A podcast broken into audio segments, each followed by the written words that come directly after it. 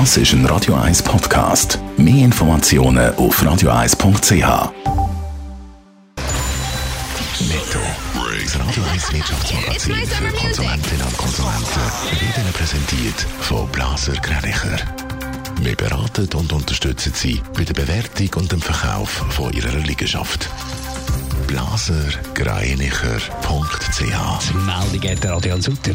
Weil die Briefmengen, die verschickt werden, jedes Jahr weniger werden, soll die Post über die Bücher. Der Think Tank Avenir Suisse schlägt darum vor, dass Postler nur noch zwei bis dreimal in der Woche die Briefe vertragen. Das hat Avenir Suisse Ökonom Samuel Rutz gegenüber Le Matin vorgeschlagen. Der Bioboom hat in der Schweiz wieder abgenommen. Während dem Corona-Lockdown haben die Bio-Nahrungsmittel einen regen Absatz gehabt. Jetzt sind die Absatzzahlen aber wieder ein bisschen zurückgegangen.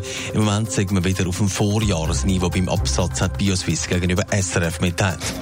Der US-Präsident Donald Trump hat nichts dagegen, wenn die Videoplattform TikTok von Microsoft aufgekauft würde. Zuerst hat der Präsident aber wollen, die chinesische Plattform in den USA verbieten. Weil der mögliche Deal aber von der US-Regierung eingefädelt worden ist, soll ein Teil vom Verkaufserlös ins Finanzministerium fließen, hat Donald Trump gefunden.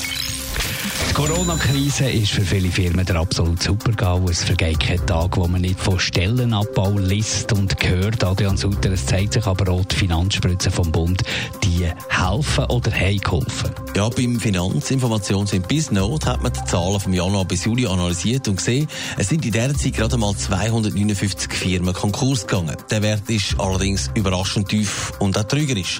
Konkurs sind gegenüber den Zahlen vor einem Jahr um 22 Prozent zurückgegangen. Also fast ein Viertel weniger Firmen sind pleite. Allerdings ist es eher so, dass viele Firmen dank der Corona-Kredit vom Bund sich über Wasser gehalten haben. Vermutlich auch viele, die auch Konkurs gegangen wären ohne die Corona-Krise.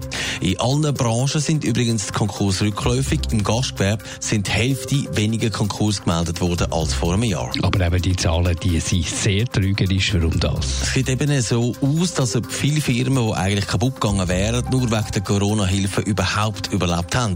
Die Frage ist, ob die jetzt einfach zu einem späteren Zeitpunkt Konkurs gehen oder sie sich können über Wasser halten Wieso erwartet dann auch in den nächsten Monaten ganz einen anderen Trend, nämlich der zu mehr Konkurs.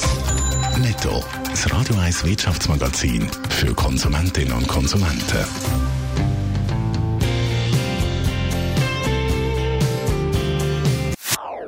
Das ist ein Radio 1 Podcast. Mehr Informationen auf radio1.ch.